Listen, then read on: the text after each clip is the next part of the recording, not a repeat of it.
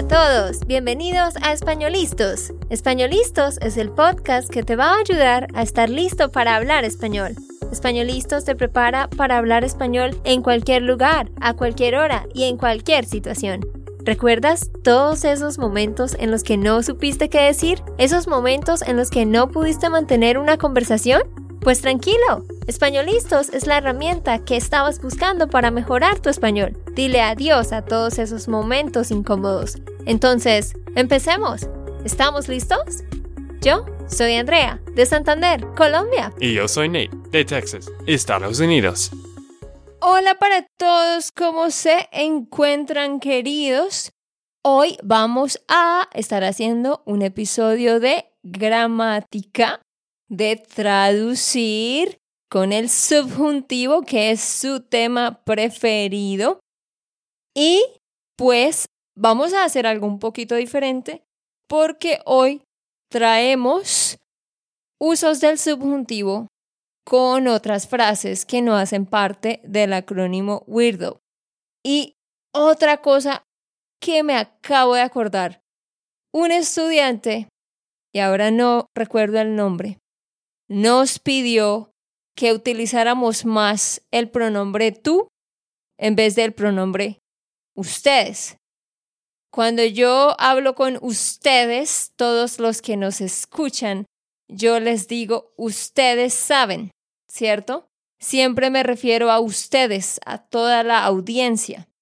Pero este estudiante dijo, ¿por qué no te diriges a esa persona, al, al oyente individual?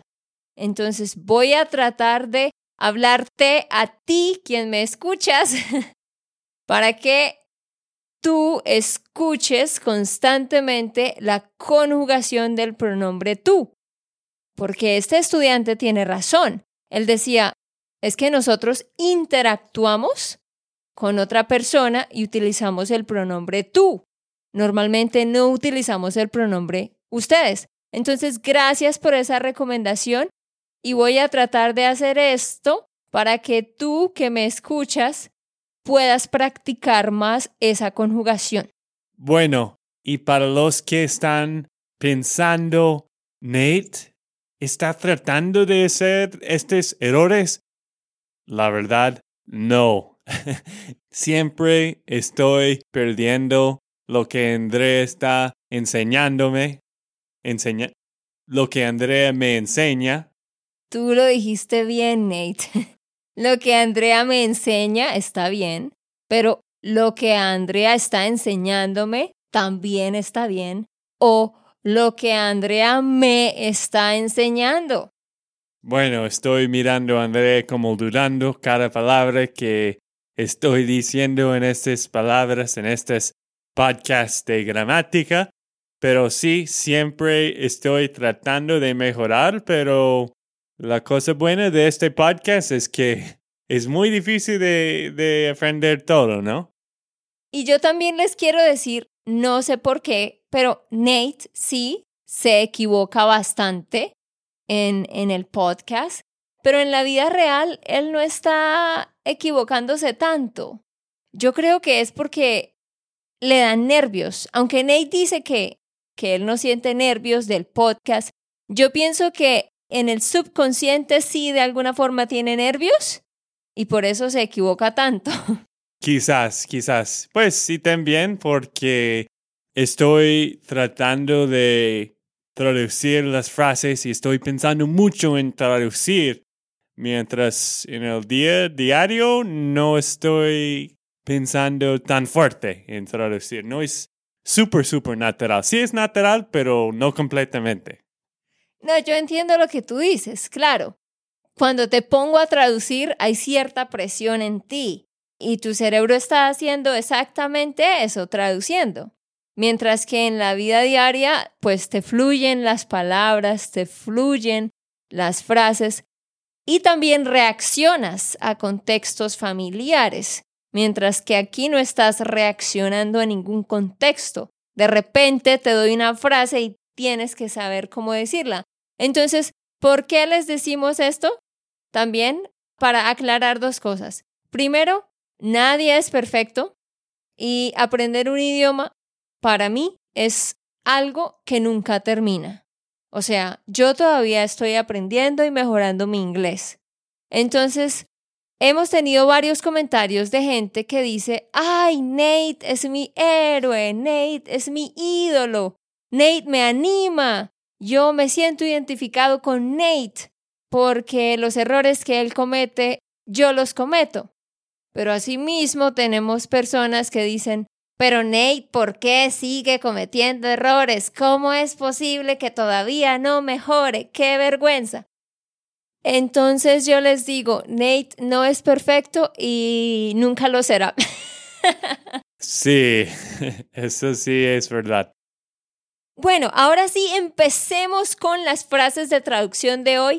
Perdón por alargarnos con la introducción, pero sí queríamos asegurarnos de decir esas dos cosas de las que nos acordamos. Vamos a hablar hoy de algo que causa el subjuntivo y son unas frases que implican negación. Ya hemos aprendido sobre weirdo, ¿cierto? El acrónimo de emociones, dudas, sugerencias, etc. Pero ustedes tienen que saber, hay muchas otras cosas que causan el subjuntivo. Hoy vamos a hablar de cuando estamos hablando de un verbo, un verbo que expresa conocimiento o percepción cuando es usado de manera negativa. Entonces, lo que voy a hacer es, le voy a dar una frase a Nate, vamos a ver cómo él la traduce y luego de eso yo les diré cuál es la palabra clave que siempre nos va a causar el subjuntivo. Entonces, número uno, Nate. Si tú quieres decir algo como, I don't see that you have had your haircut. I don't see that you have had your haircut. ¿Cómo dirías eso? No veo que tú has cortado tu pelo. Ok, 90% correcto, Nate. Pero, ¿será que es no veo que tú has cortado el pelo? Has está en indicativo. Realmente, Nate, debes decir habías. No, porque ese es el pasado. Ok, no sé. hayas. Ah. Claro, hayas. Hayas, de nuevo, hayas, sí, claro. Es que, Nate, lo que tú dijiste está bien. Esa es como la frase base. No veo que tú has cortado el pelo. I don't see that you have had your haircut. ¿Ok? Sí. Pero lo que quiero enseñarles es que esa frase, no veo que, no veo que I don't see that something has happened, este no veo que causa el subjuntivo. Así que has lo debes poner en subjuntivo, que es hayas. No veo que tú hayas cortado tu pelo. Y ustedes dirán, pero es un hecho, es un hecho que yo no veo eso. Estoy seguro de que no lo veo. Yo lo sé, queridos, pero el subjuntivo es muy sutil. Entonces, la mejor forma de entender este grupo de frases aquí es porque hay una negación. No veo que lleva el no. Y ya ahorita vamos a ver otros conjuntos de palabras, eh, frases fijas, que llevan el no y por eso, sencillamente por eso, va a ser subjuntivo. Otra frase, Nate. Apart from watching TV, I don't see that there is anything to do here. Apart from watching TV, I don't see that there is anything to do here. La primera parte. Okay, te voy Estoy a... pensando, apart from, y todo ese tiempo, ¿cómo puedo explicar apart? Nate, es lo mismo que español. A ver, traduce por partes. La primera parte. Apart from watching TV. Aparte de ver la televisión. Perfecto. Es exactamente lo mismo. Aparte de ver televisión. No decimos la televisión. Aparte de ver televisión, I don't see that there is anything to do here. No veo que. Ajá. I don't see that there is anything to do here. No veo que there is anything. No veo que haya algo para hacer. ¡Wow! ¡Qué impresionante! sí, Nate, exactamente así. Ajá. No veo que haya algo para hacer aquí. Sí, señor, exactamente. Entonces, queridos, cuando tenemos I don't see that, no veo que algo esté pasando. Muy bien. ¿Qué más? Otra frase, Nate. Número tres. A ver, ¿cómo traduces esto? Número tres. It is not that I don't like it. I just don't want to eat it. Estás hablando de una comida que, que no quieres comer. Entonces dices, It's not that I don't like it. I just don't want to eat it. ¿Cómo dirías eso? Primera parte. It's not that I don't like it. No es que no me gusta. Ok, sí. Y la segunda parte. I just don't want to eat it. Solo que no quiero comerla. Ok, sí, muy bien, muy bien. Comerla o comerlo, de acuerdo a la cosa de la que estemos hablando, sí. Muy bien, Nate, pero solo cometiste un error al principio. Cuando decimos it is not that, eso es no es que. Esa frasecita no es que causa el subjuntivo. Nate dijo, no es que no me gusta, pero debes decir, no es que no me guste, no es que no me guste, solo que no quiero comerlo, ajá. It's just that. Entonces puedes decir, solo que no quiero comerlo o tan solo no quiero comerlo. Qué raro, no sabía esto. Que no es que causa el subjuntivo. Exactamente, porque lleva el no. Entonces llevamos dos frases. No veo que algo sea de una cierta forma. Siguiente frase. No es que algo no me guste. No es que esté enfermo, etc. Y esta frase obviamente la usamos cuando queremos clarificar algo. Otra frase, Nate, si yo quiero decir, it is not that he is tired. He just doesn't want to go. It is not that he is tired. He just doesn't want to go. So, primera parte, it is not that he is tired.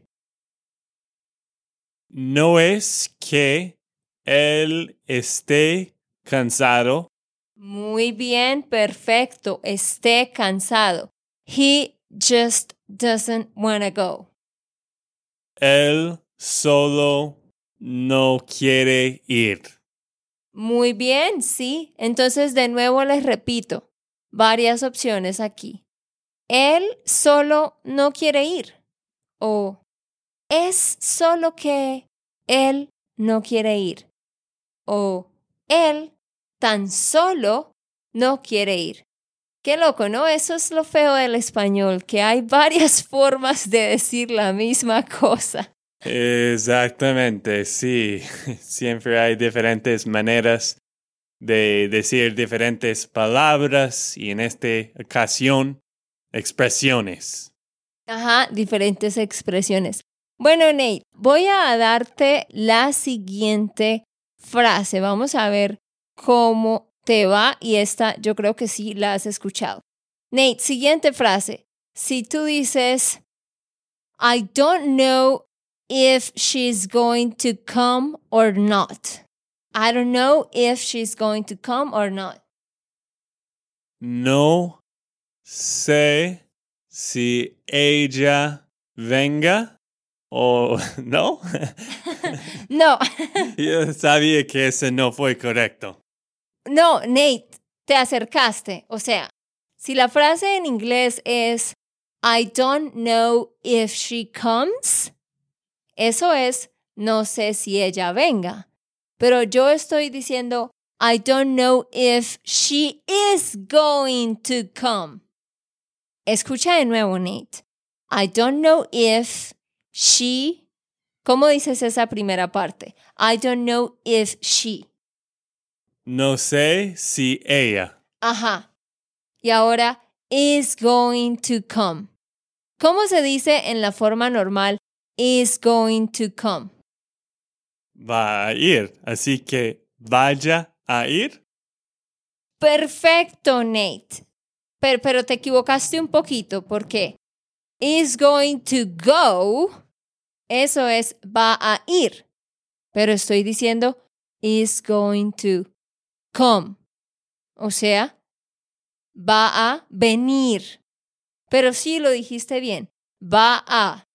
Entonces, va se convierte en vaya.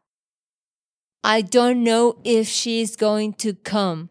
No sé si ella vaya a venir o no. If she's going to come or not. Muy bien, otra parecida, Nate. I don't know if he's going to go with me. No sé si él vaya a ir conmigo. Perfecto, muy bien, Nate. Perfecto, ajá. Poco a poco estamos aprendiendo, ¿ah? sí, sí, sí, estás mejorando, de hecho. Otra frase para utilizar otro pronombre. Si tú quieres decir, she doesn't know if he has enough money. She doesn't know if he has enough money.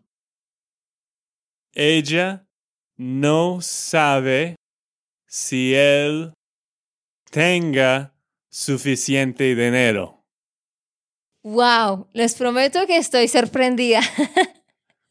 Me gusta cuando los ejemplos son un poco parecidos de los anteriores. sí, sí, sí. Ok, muy bien. Entonces, ¿qué expresiones tenemos que causan el subjuntivo? De nuevo, no veo qué. Número dos, no es qué. Número tres, no sé si. Y bueno, vamos a ver dos frasecitas más. A ver, Ney, traduce la siguiente frase. Si tú dices esto, This doesn't mean that the government is going to lower the taxes. This doesn't mean that the government is going to lower the taxes. Primero, André, es this. Ah, bueno, eso. This. Solo quería corregirte el inglés, ¿no? Un poquito. Uh, está tomando venganza. okay, this doesn't mean that the government okay, is going to lower the taxes. Esto no significa que el gobierno vaya a disminuir los Ah, impuestos. Ok, estás pensando en disminuir. Sí, sí, Ney, está bien. Disminuir los impuestos. O puedes decir bajar los impuestos. Muy bien, Nate, dijiste la frase súper bien. Esto no significa que el gobierno vaya a bajar los impuestos. Entonces, queridos, esta frase no significa que something doesn't mean that, no significa que también causa el subjuntivo. Otra, Nate. The fact that I am here doesn't mean that I am not mad at you. The fact that I am here. ¿Cómo dices esa primera parte? El hecho de que estoy acá. Ok, sí, Nate. Esa es como la traducción que deberíamos tener. Pero lo cierto es que esta frase, the fact that, se traduce como el hecho de que, el hecho de que. Y también causa el subjuntivo. Mm, sí. El hecho de que estemos aquí. Ok, the fact that I am here. Ah, sí. El hecho de que esté aquí. Ajá, or acá, tú habías dicho acá, las dos están bien. Doesn't mean that I am not mad at you. No significa que no estoy enojado contigo. Ok, sí, Nate, pero recuerda que acabamos de decir que no significa que causa el subjuntivo. Ah, sí. No significa que no Esté. esté enojado contigo. Exactamente. Así que esa frase, the fact that I am here doesn't mean that I am not mad at you, sería el hecho de que esté aquí no significa que no esté enojado contigo. Esta frase fue un poco más confuso para mí porque no sabía si los dos partes de la frase, el primero y el segundo parte, debería estar en subjuntivo. Ah, entiendo lo que estás diciendo. Esto generalmente no pasa. Generalmente en una parte está el indicativo y en la otra el subjuntivo. Pero sí, esta es una frase extraña donde en las dos cláusulas se usa el subjuntivo. Un estudiante me preguntaba, pero Andrea, ¿por qué el hecho de que causa el subjuntivo? Si esta frase como tal está presentando que algo es un hecho. Y se supone que los hechos son con el indicativo, no el subjuntivo. Yo lo sé, queridos, es muy confuso. La verdad, no les tengo una explicación de por qué esa frase, el hecho de que causa el subjuntivo, pero lo causa. Así que sencillamente recuerden que cuando tú dices the fact that bla bla bla, el hecho de que va a causar el subjuntivo. Listo, entiendo. Bueno, queridos, vamos a parar aquí para que ustedes puedan procesar esto. Resumen, ¿cuáles son las frases, cinco frases que aprendimos acá? No veo que, no es que. ¿Qué más dijimos? ¿Cuál era la tercera? Se me olvidó. Ah, sí, no sé si. Luego tenemos no significa que. Y en el número cinco, el hecho de que. Esas cinco frasecitas siempre nos van a causar el subjuntivo. Pero antes de irnos, antes de irnos, yo quiero recordarte que te puedes unir a nuestra membresía.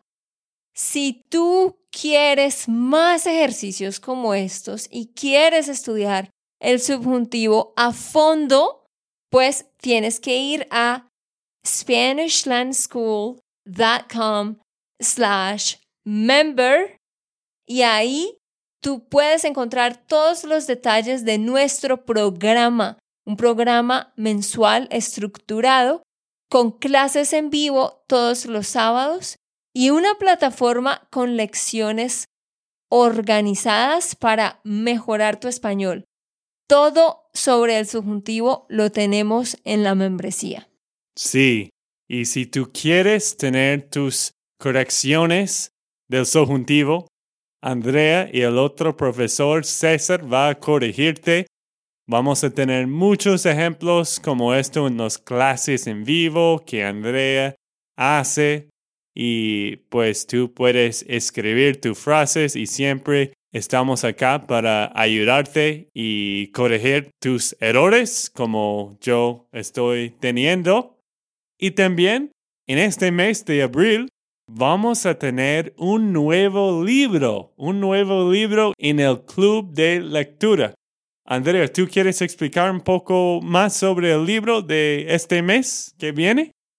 Claro, queridos, es que no solo tenemos clases en vivo y lecciones y correcciones de tus tareas escritas, sino que también leemos libros juntos y te damos guías con el vocabulario y preguntas de comprensión. Este 5 de abril del 2021 empezaremos a leer un libro de Gabriel García Márquez que se llama 12 cuentos peregrinos. No tienes que hacer todo, el libro es opcional, pero si te gusta leer, te invitamos a que te unas. Debes ir a SpanishLandSchool.com slash member para registrarte porque empezamos el 5 de abril. Sí, el última la última cosa de esto, si te gusta leer y quieres leer un libro en español, eso es el mejor momento de unirte a programa de parceros porque Andrea tiene un guía que tiene las frases, las expresiones, preguntas de comprensión y pues tenemos clases en vivos también hablando del libro, así que es muy chévere y vas a aprender mucho más con el libro en español si te unes. ¿Unes? Si te unes. Si te unes en este mes de abril en el parcero membership en SpanishLandSchool.com slash member. Y ya para despedirnos queremos desearles una feliz Semana Santa no hicimos un episodio sobre este tema porque ya tenemos dos, pero sí queremos decir feliz Semana Santa a todos aquellos que son cristianos como nosotros, que pasen un buen tiempo y en general, aun si tú no crees en Dios o, o tienes otra religión, este es un tiempo que todos toman para reflexionar para pensar en las cosas de la vida. Así que te invitamos a reflexionar en estos últimos días que estamos, pues los cristianos, celebrando la muerte y la resurrección de Cristo. Otros, pues, lo toman para celebrar otras cosas, pero el mensaje central es que debemos reflexionar en cómo estamos viviendo nuestras vidas en cómo estamos amando a los demás. Así que te invitamos a reflexionar sobre eso, que este sea un tiempo en el que puedas pensar en cómo ser una mejor persona y en cómo amar a los demás. Si tú quieres escuchar los episodios donde hablamos sobre Easter, la Pascua, y donde hablamos específicamente sobre la muerte y resurrección de Jesús, tú puedes escuchar los episodios 122 y el episodio 73. De nuevo, busca los episodios 122 y 73 y ahí te contaremos sobre todo esto. Feliz Semana Santa y felices Pascuas para todos. Ok, esto fue todo por el episodio de hoy. Esperamos que les haya gustado y que hayan aprendido. Y recuerda, si sientes que estás listo para aprender español, solo da un clic en Español Listos. No olvides dejar tus comentarios de lo que te gustó y los temas que quieres que tratemos. Suscríbete y déjanos tus reseñas. Español Listos les dice chao chao y hasta, la próxima.